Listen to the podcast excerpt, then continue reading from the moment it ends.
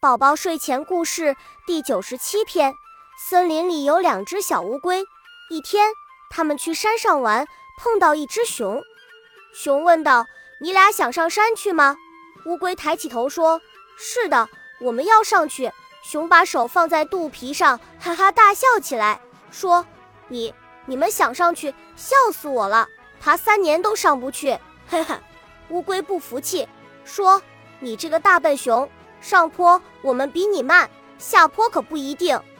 不信比一比，终点定在山下池塘那边。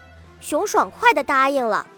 乌龟妹妹小声说：“别比了，我们跑不过它的。”乌龟哥哥说：“没关系，我们抱在一起往下滚呀。”比赛开始了，熊撒腿就往山下跑，猛然看见一个球咕咚咕咚地飞快地滚了过来。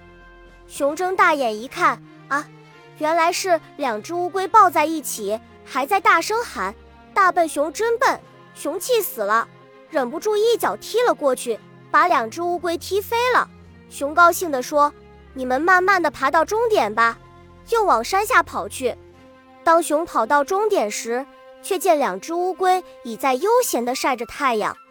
熊不解地问：“你们怎么这么快就到了？”两只乌龟异口同声地说：“多亏了你，是你一脚把我们踢到了终点呀！”熊气得火冒三丈，气喘吁吁地说：“我我要抓住你们，烤着吃了。”熊一抓，两只乌龟往池塘一跳，熊扑了个空。乌龟在水里高兴地游着，熊大声叫道：“以后别让我看见你们，不然我吃了你们！”